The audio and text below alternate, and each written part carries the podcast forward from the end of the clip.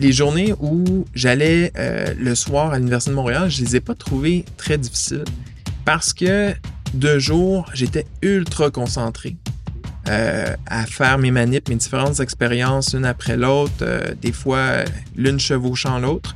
Et puis j'arrivais à l'Université de Montréal, je m'assoyais, puis le prof parlait pendant trois heures. J'ai souvent comparé ça à comme si je regardais la télévision, puis j'essayais de retenir des informations pendant, pendant que ça arrivait. Bienvenue à ce nouvel épisode d'Au-delà de la thèse avec Papa PhD. Cette semaine, un trésor de la voûte Papa PhD, ma conversation avec Martin Primo sur son trajet de la recherche en biologie cellulaire à son poste actuel comme conseiller en relations médias et vulgarisation scientifique chez Polytechnique Montréal. Martin a un trajet passionnant, donc j'espère que tu vas apprécier cet épisode et prendre des notes. Bonne écoute. Spécialiste de la communication scientifique, Martin Primo œuvre présentement comme conseiller en relations médias à Polytechnique Montréal.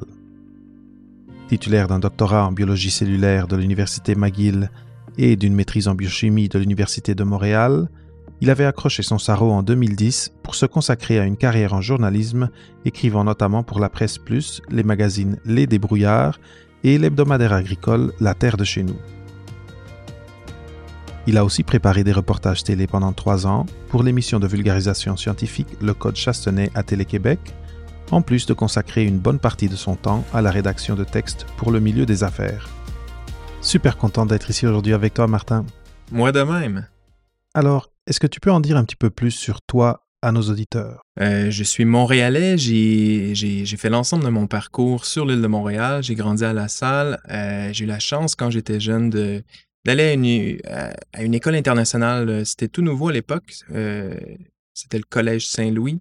Euh, j'ai été exposé là-bas à euh, tous les programmes de sciences, puis même plus, là, c'était vraiment une, une, belle opportunité que j'ai eue là-bas. Euh, je réussissais plutôt bien. Euh, euh, par la force des choses, je chantais que c'est les sciences qui, qui, qui m'appelaient.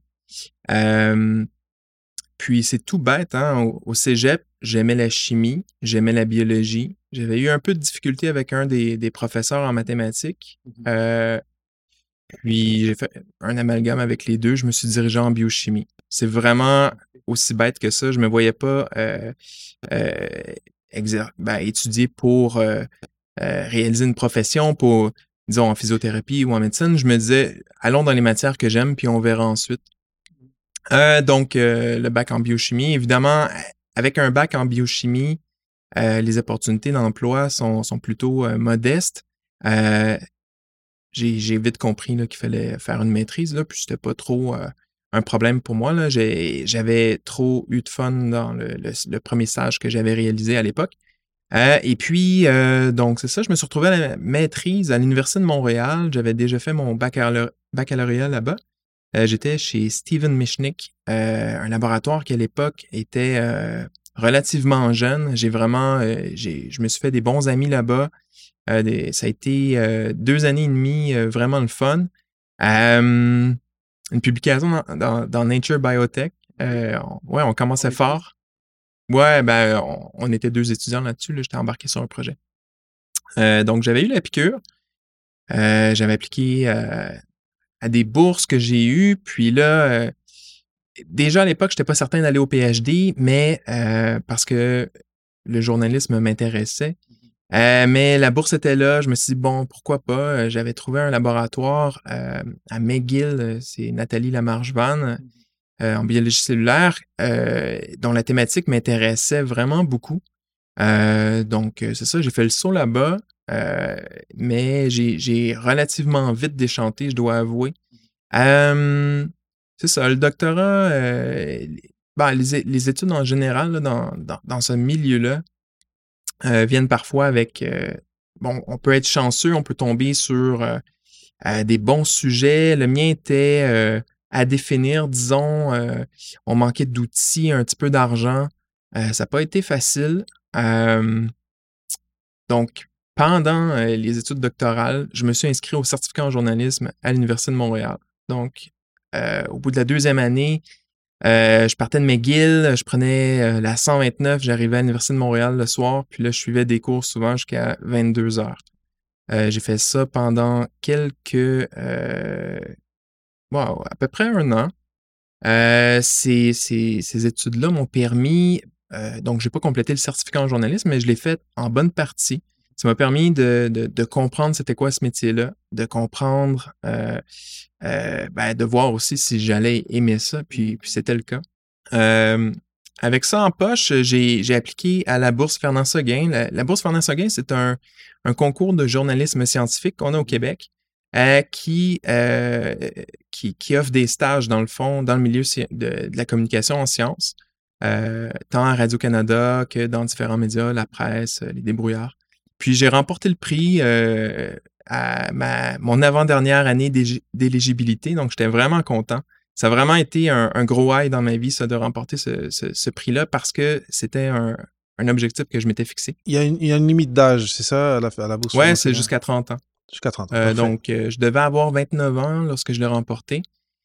Et puis, j'ai mis mon doc en pause. On m'a autorisé à aller faire les stages, ben, du moins un stage, là, parce que c'était le stage à l'émission euh, de télévision de découverte euh, qui durait ben, d'une durée de trois à quatre mois. Donc, euh, je me suis absenté de mon doctorat. je suis allé vivre l'expérience à découverte. J'avais produit là-bas pour entre 20 et 25 minutes de, de contenu télé. Donc, c'est quand même bon. j'ai eu des, des super expériences de reportage. Là. Euh, vraiment, euh, c'était une, belle opportunité que j'ai eue de, pouvoir travailler euh, au sein de cette équipe-là. C'est vraiment une équipe top-notch. C'est des journalistes, des journalistes d'exception. une fois le stage terminé, je suis revenu terminer mon, mon doc. la dernière année a été vraiment un marathon. J'étais tombé, j'étais tombé sur une bonne piste, puis là, il fallait que, que, je fasse les résultats, que, ouais, que j'aille chercher les résultats un après l'autre. Euh, ça s'est bien fait. Euh, puis, euh, au, terme du doc, je suis allé terminer les stages qui me restaient. J'en ai fait un au Débrouillard, c'est un magazine jeunesse. Donc, j'ai appris à écrire pour les jeunes. Puis, écrire pour les jeunes, ça vient avec certaines particularités. Mmh. C'est pas, c'est pas aussi facile qu'on pourrait l'imaginer. Euh, j'ai aussi travaillé à la presse qui m'ont. Euh, puis à la presse, on m'a euh, permis de travailler au cahier à faire. Parce que mine de rien, il y a de la science encore dans nos médias, nos médias écrits, mais il y en a de, moins en moins. Puis une façon d'en parler, à mon avis, c'est à travers le cahier à faire où on a à parler d'entreprises de, haute technologie, des pharmaceutiques, des biotech. Donc, c'est. J'ai essayé de mettre à profit mon expertise au cahier à faire ça m'a permis quand même d'apprendre beaucoup sur le milieu. Euh, non seulement bon, euh, de la macroéconomie, mais aussi de la vie des petites et moyennes entreprises. Euh, donc, j'ai été formé comme ça. Et puis, au terme, j'ai effectué quelques remplacements à la presse après mon stage. Puis, ensuite, je suis parti à la pige. Donc, essayer de miser sur, tant sur mon expertise en vulgarisation scientifique qu'en journalisme économique. Puis j'ai vécu ensuite des deux euh, pendant, euh, au total, ça aurait été euh, huit ans. au cours de ces années-là, j'ai eu la chance de travailler avec différents, différents fournisseurs de, de, travail, je vais le dire comme ça. Mmh j'ai aussi la chance de participer à une émission de télé. C'était le Code Chastonné à, à Télé-Québec pendant trois ans. J'ai eu l'occasion de, de un peu comme je faisais à découverte, de préparer des reportages. Euh, on allait dans les laboratoires euh, pour, présenter, dans le fond, ce qui était fait euh, comme recherche scientifique. c'est sûr que, bon, le, volet télé était, c'était pas mon apanage, là. C'est, pas là que, j'étais le plus talentueux, mais faire des reportages, c'était vraiment intéressant. Puis, je, me, je me compte vraiment chanceux d'avoir eu cette opportunité-là. C'est, c'était vraiment une belle chance.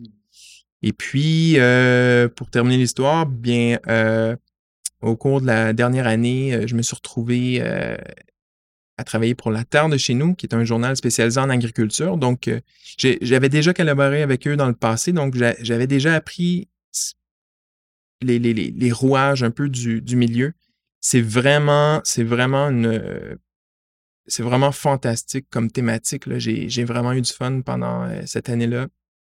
Et puis, euh, jusqu'à tout dernièrement. Donc, je travaillais pour eux. Puis finalement, j'ai décidé de faire le saut, de quitter le journalisme, euh, voyant les perspectives euh, étant vraiment plus grises là, et beaucoup de beaucoup de, de, postes de journalistes, dans le fond, qui sont coupés à Montréal. Puis, je voyais aussi comme pigiste de la difficulté à, affirmer le prix que je pouvais demander au feuillet. Donc, j'ai décidé de j'ai vu une opportunité se présenter à Polytechnique euh, d'aller en relation média euh, avec un volet vulgarisation scientifique. Donc, j'ai toujours l'impression de faire du journalisme scientifique, euh, sauf que j'ai un emploi stable, puis, puis mon terrain de jeu est plus circonscrit, disons.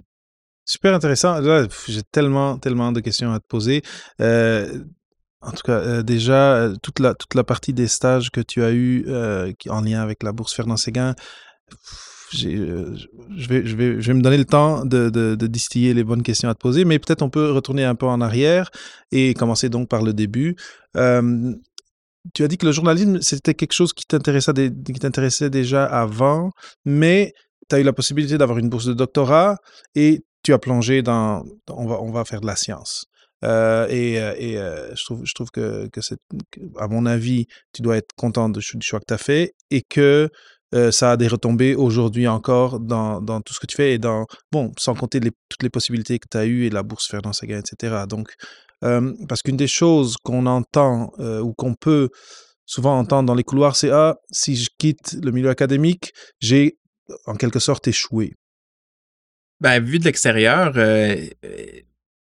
c'est plutôt faux comme appréhension.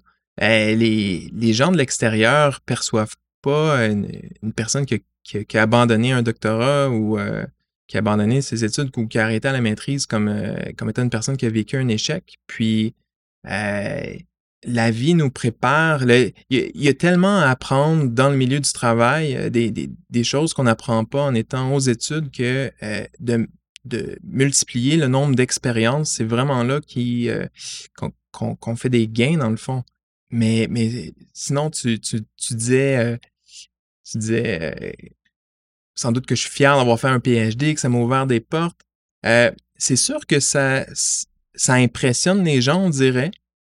Euh, puis, puis, à vrai dire, moi, j'essayais pas de le mettre de l'avant justement parce que je voulais pas, je voulais pas qu'on me perçoive d'une façon ou d'une autre. D'ailleurs, on m'a dit par après, des, gens que j'ai croisés avaient, avaient comme appréhension, par exemple, que dans, dans mon style d'écriture comme journaliste, j'allais être très froid, très cartésien. Je suis quand même cartésien, mais euh, j'ai quand même, je vis quand même des émotions. je suis capable de transposer des émotions dans mes textes. Puis ça, on me disait qu'on avait été surpris de ça, mais c'est ça, on n'est pas des robots, on est des humains comme d'autres. Oui, il y a, une attente ou une idée c'est comme quand on, demande à des petits-enfants de dessiner un scientifique. Souvent, bon, ça, ça, ça change, je vais, je vais le dire, mais ça, c'est en train de changer. C'est un monsieur, déjà, c'est pas une madame, souvent, en blouse blanche et euh, avec les cheveux ébouriffés. Et euh, l'idée, c'est quelqu'un qui est pas qui est pas très socialement euh, apte, etc. et qui et qui peut être froid ou distant. Et c'est pas vrai. On, est des gens qui ont qui on a des facettes différentes et ton ton histoire le prouve.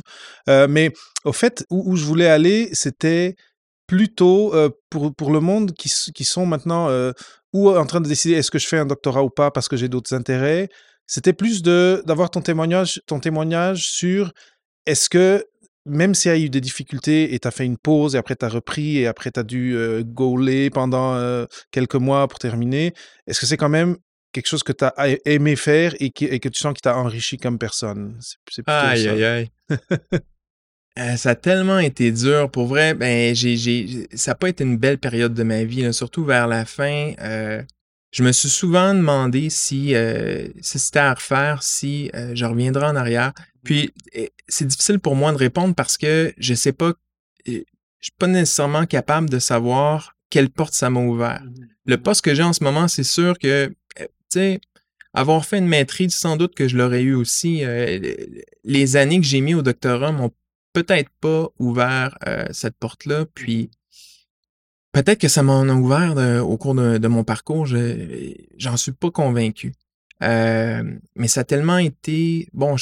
En même temps, je sais pas ce que j'aurais fait d'autre. Peut-être que peut-être que j'aurais euh, j'aurais tourné en rond pendant ces années-là. Donc, c'est difficile à dire. maintenant, est-ce que je suis fier de l'avoir fait, d'être allé jusqu'au bout? Oui.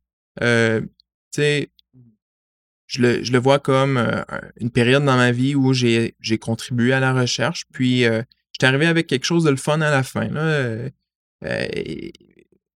une découverte dont je suis fier. Puis, Maintenant que j'ai donné ça, ben, j'étais prêt à passer à autre chose. Donc, c'était un chapitre, puis on, a réussi à fermer le chapitre. OK.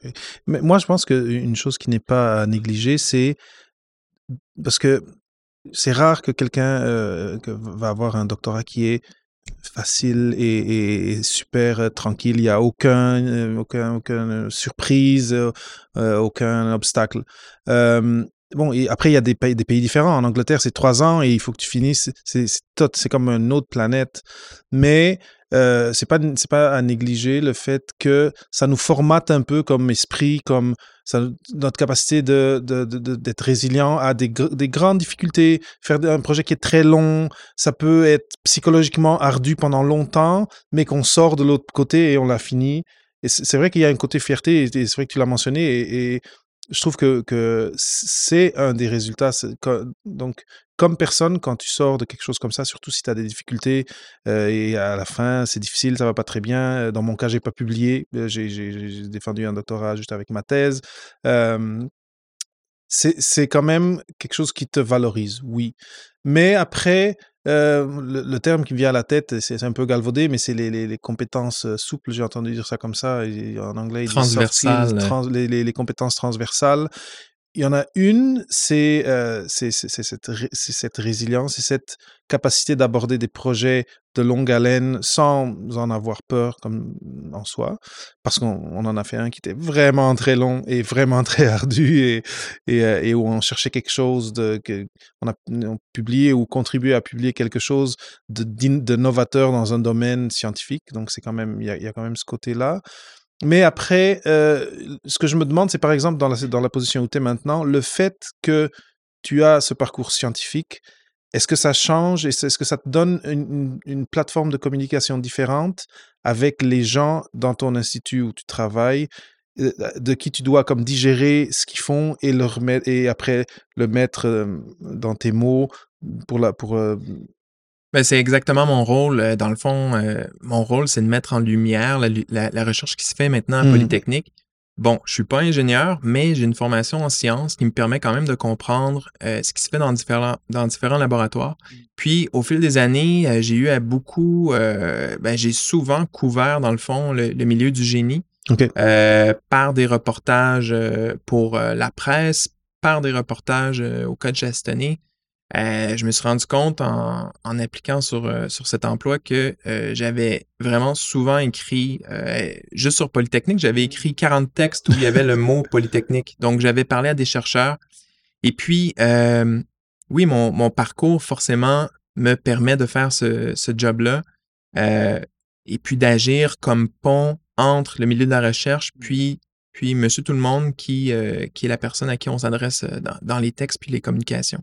Puis ça, c'est pas les, les gens qui sont euh, qui ont des laboratoires perçoivent pas toujours les les requis pour communiquer. Comment comment des fois bon, faut éliminer le jargon, faut couper les coins ronds. Puis c'est mon travail. Là. Je, je, suis un peu euh, à la frontière. Je sais comment digérer l'information pour la rendre suffisamment claire. Mmh. En fait, c'est ce que j'essaie de faire. Là, puis je pense que j'y arrive quand même euh, assez souvent. Euh, et puis, euh, je trouve ça fascinant parce que ben c'est vraiment le fun comme travail parce que euh, bon, on a le sentiment d'être utile quand on, apprend des choses aux gens ou quand on leur explique comment l'argent qui verse aux chercheurs par l'entremise de leurs taxes ben, est utile. C'est ce que j'aime particulièrement du milieu du génie, c'est que la, la science là-bas, elle est très appliquée, elle est très terrain. Euh, elle peut, elle peut être perceptible. On voit, on voit les avions voler, on voit des, drones. Euh, euh mais ça, bon, ça, ça va un peu partout. C'est vrai. Non, non, je, suis totalement d'accord et, c'est clairement c'est, un lien. Maintenant, j'aimerais retourner encore une fois à ton doctorat au moment où, où, donc, bah, avant que tu prennes ta pause, quand tu as décidé de faire ton certificat en, journalisme ou de, de, de dire, mais oui, j'ai ma recherche, mais là, j'ai un autre intérêt. Et là, aujourd'hui, je vais commencer. Parce qu'il y a un moment où tu t'es dit, là, ça y est, pour telle ou telle raison, et peut-être tu peux en parler un petit peu plus. Ouais. Ouf, excuse-moi. Peut-être tu peux en parler un petit peu plus du processus. Comment tu as décidé, OK, là, j'ai déjà une charge horaire, sûrement, je suis sûr, qui était déjà très, très lourde dans, un certain sens. Si tu travailles en, biologie cellulaire, euh, c'était des week-ends, des choses comme ça, il fallait être au lab, sûrement. Tu peux peut-être en, parler de ton expérience. Et comment tu as fait pour euh, euh, trouver de l'énergie en toi pour dire, mais là, non seulement je vais faire ça, mais là, je vais essayer l'autre chose que qui me tente beaucoup? Oui, euh, donc travailler dans un laboratoire en biologie cellulaire ou en biochimie, ça implique des fois, de, ben souvent en fait, de se déplacer la fin de semaine parce que des fois, on se déplace euh, ne serait-ce que 30 minutes pour inoculer une solution avec des bactéries ou, ou des pétris, puis on, on, gagne une journée. Fait que le calcul est facile. On gagne une journée en se déplaçant pour une demi-heure. Des fois, on gagne deux journées en se déplaçant le samedi et le dimanche en mettant une heure de travail, puis on gagne deux jours. Donc, c'est un, peu un no-brainer. Et puis, euh, c'est juste qu'au bout de la deuxième année, je me suis rendu compte, je me suis questionné, euh, je voyais, je me serais vu à la tête d'un laboratoire à gérer une équipe. Euh, je pense avoir les, compétences pour ça. J'aimais beaucoup analyser des résultats, mais générer des résultats, faire toute la partie troubleshooting, pour le dire en anglais, même si j'étais capable, c'est pas quelque chose que j'aimais. Puis je voyais aussi, il faut se le dire, là, il y, a, une forme de plafond de, de, verre. On forme des doctorats, mais des étudiants au doctorat, c'est-à-dire, puis des doctorants. Et puis au final, ben, il y a seulement une partie de ceux-là qui ont, qui ont une place en académie. Euh, les, professeurs qui sont embauchés ben, ont des postes euh, à vie. Donc, euh, les, places sont limitées. J'avais pas le goût tant de m'éloigner de Montréal. ma vie est ici. Et puis, euh, euh, j'avais des amis aussi qui étaient partis euh, plus âgés, qui avaient fait des postdocs, puis qui restaient à l'étranger pendant plusieurs années, cherchaient à revenir, impossible pour eux. Je voulais pas vivre ça. et puis, en dedans de moi, il y avait toujours cet appel-là du journalisme. faut dire que j'en avais jamais fait avant, mais je me disais, c'est pour moi, je veux raconter des histoires, je veux continuer à apprendre dans la vie, puis c'est ce que ce métier-là me permettait de faire. Puis, c'est pour ça que je m'étais inscrit au certificat. Mmh. Maintenant, à savoir si c'était difficile, c'est bizarre, là, mais les journées où j'allais euh, le soir à l'Université de Montréal, je les ai pas trouvées très difficiles. Mmh. Parce que de jour, j'étais ultra concentré euh, à faire mes manips, mes différentes expériences, une après l'autre, euh, des fois l'une chevauchant l'autre. Et puis j'arrivais à l'Université de Montréal, je m'assoyais, puis le prof parlait pendant trois heures. C'était un cours où la personne se donnait en spectacle d'une certaine façon. J'ai souvent comparé ça à comme si je regardais la télévision, puis j'essayais de retenir des informations pendant, euh, pendant que ça arrivait. Puis on avait peu de travaux pratiques. Euh, le cours où j'avais eu le plus de travaux pratiques, bon, c'était pas où, c'était plus engageant en termes de, de, de temps. Euh, c'est un cours où le samedi, c'était durant l'été, on arrivait le matin, puis on simulait une salle de rédaction. Le, professeur nous disait, bon, il y a tel, tel, tel événement à couvrir aujourd'hui. Allez-y. Puis on revenait.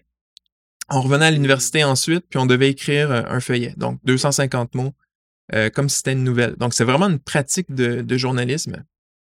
Puis d'être sur le terrain comme ça, d'être amené, euh, tu sais, d'avoir une raison pour aller voir des gens à qui tu parlerais jamais, c'était vraiment une belle expérience pour moi. Donc, je suis allé et j'avais l'impression que tout ça euh, dans mon cerveau était complémentaire, puis euh, était, donc nuisait pas à mon doctorat. C'est vraiment autre chose que je faisais. C'est le fun dans certain, dans un certain sens. Et euh, ça, ça c'était pas une charge euh, juste du fait du format, de, de, de, comment ça se passait. C'était relaxant d'une certaine. Bon, mais, mais, c'est génial.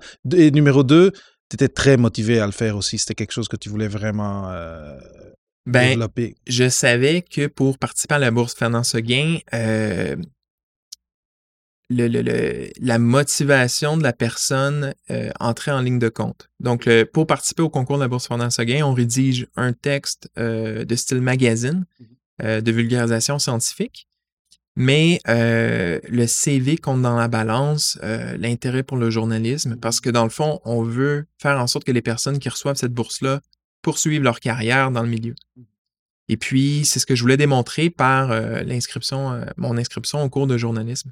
Et puis, où j'allais avec ça? Donc, oui, ça, ça me motivait, j'étais motivé, d'autant plus que, que j'aimais ça. Mmh si je l'avais pas fait, je l'aurais vraiment regretté longtemps. C'était vraiment un objectif. Je m'étais dit, au moins, je vais participer à cette bourse-là. Puis, ce que j'avais trouvé vraiment intéressant, donc ce texte-là, j'ai passé un mois à chercher mon sujet. Je, je, je feuilletais des Nature, des Science au labo. Je, je, je, voulais sortir du secteur que je connaissais bien, de la, biochimie, de la biologie cellulaire. Mmh. Puis euh, finalement, j'étais tombé sur un article dans Nature d'un chercheur en Californie qui euh, était allé dans une forêt au Costa Rica pour isoler des termites. Puis euh, recueillir, dans le fond, identifier par spectroscopie de masse les protéines qui était contenu dans les termites en vue de faire un, digesteur industriel de, euh, euh, de cellulose. Dans le fond, l'objectif, c'était de prendre des résidus de bois, puis de créer de l'éthanol avec ça. Oh mon Dieu, OK. ça, c'est l'objectif final. Mais j'ai interviewé, je pense que c'était, non, j'oublie son nom, mais j'ai appelé en Californie, j'ai interviewé le gars, euh, j'avais fait 7-8 entrevues, puis finalement, la rédaction de ce texte-là qui devait faire huit pages, ben, je l'ai faite en deux, trois jours. Avant la remise, euh, avant le deadline. Ouais, ça a vraiment été une belle expérience. Puis au terme de toute l'expérience, j'étais vraiment juste content de l'avoir fait parce que j'ai énormément appris dans le processus lui-même. Donc, peu importe le résultat, j'étais fier de d'avoir euh, d'avoir euh, osé faire ça. Ouais. Excellent. Et, et donc, là, à un moment donné, euh, tu as eu la bourse.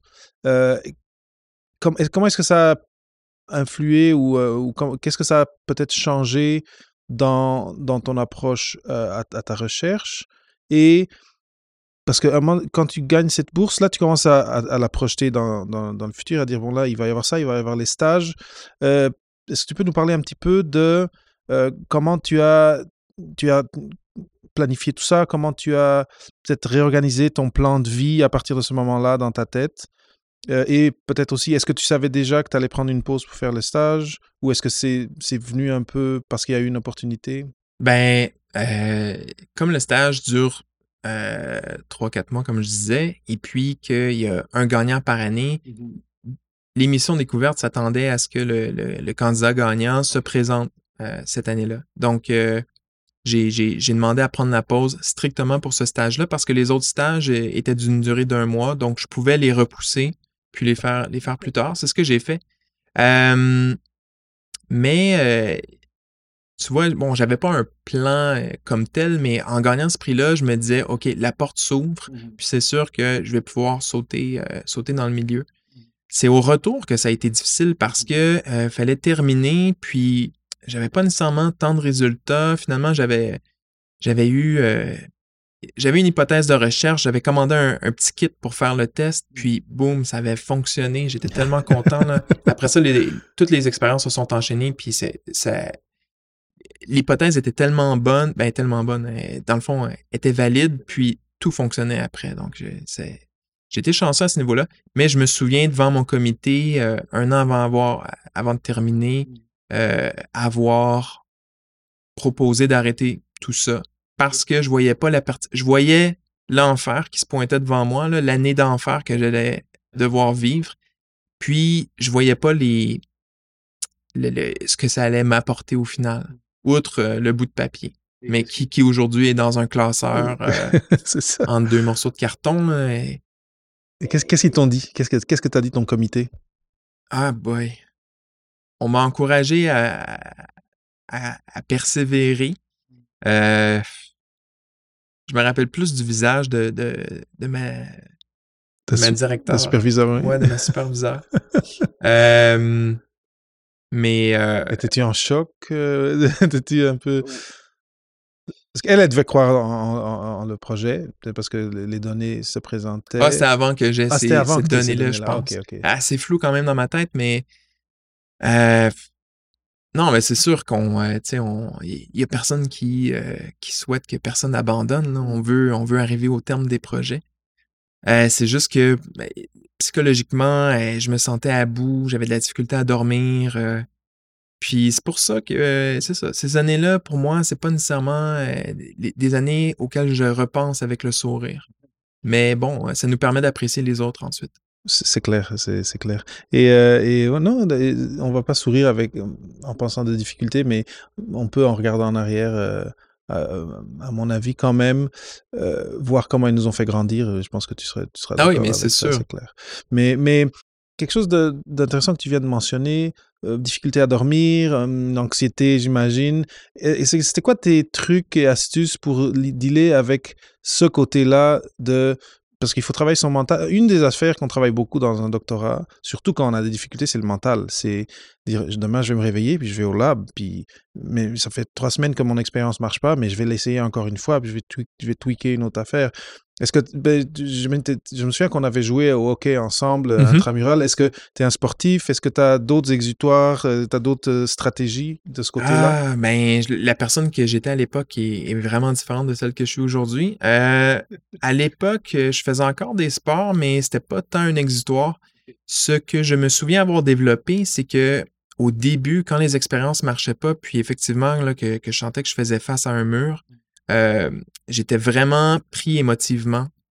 Euh, j'ai jamais pleuré, mais, mais je me suis vraiment senti pris émotionnellement. Je, je sais pas comment le dire autrement. Puis j'ai comme appris à me détacher. Euh, Il y, y a un moment justement au milieu du doc où j'avais l'impression même que je vivais plus d'émotions, que j'étais très très neutre. Puis on dirait que ça a été le mécanisme de protection que, que j'ai développé. Là, heureusement, c'est revenu, là, mais, mais ouais, non, c'est ça, c'est. On, on, euh, on- on en rit aujourd'hui, mais j'imagine qu'il y a des gens qui sont en ce moment aux prises avec ce- ces, ces dilemmes intérieurs-là. Puis, en tout cas, moi, ça a été ma façon de me protéger, dans le fond. De de ne pas laisser les émotions m'envahir comme ça. Ouais, puis, c'est- tu as bien fait. Je sais pas quel, comment tu as fait. Il y a des gens qui vont faire du yoga, de la méditation, et qui vont, vont trouver des façons de- d'atteindre cet objectif-là. Mais je trouve que c'est en effet un bon conseil. C'est de se dire, je ne suis pas ma recherche. Ma recherche, c'est quelque chose que je fais. Euh, je suis une, et je suis une personne euh, qui a plusieurs de facettes. Ça, c'en est juste une. Elle fonctionne pas, mais tout mon corps fonctionne, je suis en santé. Sais, Il y a plein de choses dont, dont on Mhm. peut penser, qu'on peut se dire pour atteindre ce détachement. Et je trouve que c'est très important. Et je trouve, parce que si, je sais pas si, si tu es sur les médias sociaux euh, de, côté académie, euh, PhD, on entend beaucoup encore parler tous les jours anxiété, dépression. euh, c'est- difficile et c'est euh, répandu. C'est- C'est pas épisodique. Il y, a- beaucoup de monde qui souffrent, qui souffrent, qui ont des, des, des- qui leur santé mentale écope du fait d'être dans le procès doctorat. Je suis pas du tout surpris. euh, et moi, j'ai pas reçu de diagnostic, mais je suis persuadé d'avoir, en tout cas, traversé un moment, probablement le, moment le plus dur de ma vie, euh, si j'y repense. Puis aujourd'hui, bon, c'est sûr que euh, j'ai développé des mécanismes pour me, me grounder. J'appelle ça se, remettre les pieds au, sol, puis j'aurais aimé ça, avoir cette sagesse-là à l'époque. Mais oui, il faut se rappeler que la vie, c'est, c'est pas que ça. euh, et puis qu'on est. C'est pas. C'est, notre valeur se définit pas parce que. euh, par, par nos succès au doctorat, d'avoir des publications dans des journaux euh, prestigieux. C'est vraiment autre chose. Euh, puis, euh, mais, mais quand on est aux études, quand on est à l'université, dans le laboratoire, c'est tellement un microcosme, là, on a l'impression que tout tourne autour de ça. On, on- on a l'impression que c'est c'est un peu inconnu ce qui est à l'extérieur, puis euh, on se fait des on se fait des accroires, on, on imagine les choses, puis, puis les perceptions sont euh, bien souvent fausses. Je sais pas toi, mais dans mon expérience, on voit beaucoup les gens qui ont du succès autour de nous. Puis nous, on a des difficultés. Pourquoi, et après, on se dit pourquoi c'est juste moi? Lui, il publie dans tel et tel. euh, C'est sa deuxième publication. Ça fait deux ans qu'il est au doctorat. Il y a ce côté-là, c'est que on est dans un univers où c'est juste des doctorants. Après, si tu vas sur la rue Sainte-Catherine, je disais ça à quelqu'un l'autre jour, combien de doctorants il y a autour de toi? C'est- un peu ce- cette vision de tunnel Mhm. d'être dans, dans ce microcosme dont tu parlais. Je suis totalement, totalement d'accord avec toi. C'est comme le, joueur de hockey qui, joue sur le quatrième trio euh, dans la Ligue nationale, mais dans le fond, euh, il est dans la Ligue nationale. Non, mais on. Pas que. Je veux dire. Euh, en fait, je, viens de faire une erreur qu'on fait souvent, je trouve, c'est de mettre sur un piédestal les gens qui ont, qui, ont un doctorat ou qui ont fait des études doctorales. Puis c'est une erreur, à mon avis, euh, une personne qui fait un doctorat, c'est pas nécessairement une personne qui est plus intelligente qu'une autre. C'est une personne qui a décidé de se consacrer à un sujet très, très, très précis pendant plusieurs, plusieurs années. Euh, puis, puis de développer certaines aptitudes, certaines, euh, certains skills là, avec ce parcours-là. Mais il y a des personnes hyper intelligentes, hyper qualifiées qui, qui vont faire que, tu sais, J'en ai connu euh, un gars qui avait même pas fini son secondaire, puis pour moi, c'est une personne hyper intelligente avec qui j'adorais avoir des discussions. Euh, donc, le, puis j'ai vu des gens, je n'aimerais pas de nom, hein, mais, mais des gens qui ont réussi à compléter le doctorat, puis à mon avis, euh, ils n'avaient pas développé le sens critique qui, qui, à mon sens, est ce que tu dois développer lorsque tu fais des études doctorales. Développer un esprit critique capable de douter pas tant de douter, mais de remettre en question, dans le fond, euh, ce qu'on ce qu'on te présente. Puis, euh, alors que c'est ça, des personnes qui n'ont pas nécessairement fait de longues études vont être capables d'avoir cet esprit critique-là. Oui, il y en a des autodidactes euh, surprenants. Tu dirais qu'ils qu'ils ont étudié dans des écoles et non, c'est juste des gens qui ont une grande curiosité, une grande aptitude à apprendre et qui, ont un cerveau qui fonctionne très très bien. on, arrive à la pause. Euh, là, euh, tu as parlé de quelque chose euh, d'intéressant, l'esprit critique. et ça, me fait penser, aujourd'hui dans le journalisme, il y a des choses qui se passent un peu moins belles. Je pense que tu serais d'accord quand on entend parler de, fake news, de, c'est quoi l'autre terme L'autre terme, c'était alternate truth la vérité alternative, hein, des choses qui sortent de, bouche de gens. Euh, mais en tout cas, j'allais en parler en, deuxième partie. D'accord. Et euh, parce que là, on va, on va peut-être passer côté euh, journalisme, même si la thématique de, de, la santé mentale, c'est quelque chose qui me tient beaucoup à cœur. Je pense que on, a quand même, on en a quand même parlé. Et là, on, on parlera de plus de qu'est-ce que tu fais aujourd'hui, c'est quoi, qu'est-ce que ça prend, qu'est-ce que ça mange en hiver. Parfait. on prend la petite pause. Et c'est tout pour cette semaine. Merci d'avoir écouté ce nouvel épisode d'Au-delà de la thèse avec Papa PhD. Si tu veux m'aider à continuer à produire des épisodes toujours plus intéressants avec des invités toujours plus inspirants, je t'invite à visiter le lien papaphd.com slash audience où j'ai préparé pour toi un court questionnaire qui me permettra de te connaître mieux et d'orienter mes choix de sujets. Si tu veux m'aider encore un peu plus, rends-toi sur Apple Podcasts ou sur ta plateforme d'écoute favorite et laisse un commentaire et ton évaluation. Ça m'aide énormément. Merci. Je m'appelle David Mendes. À la semaine prochaine.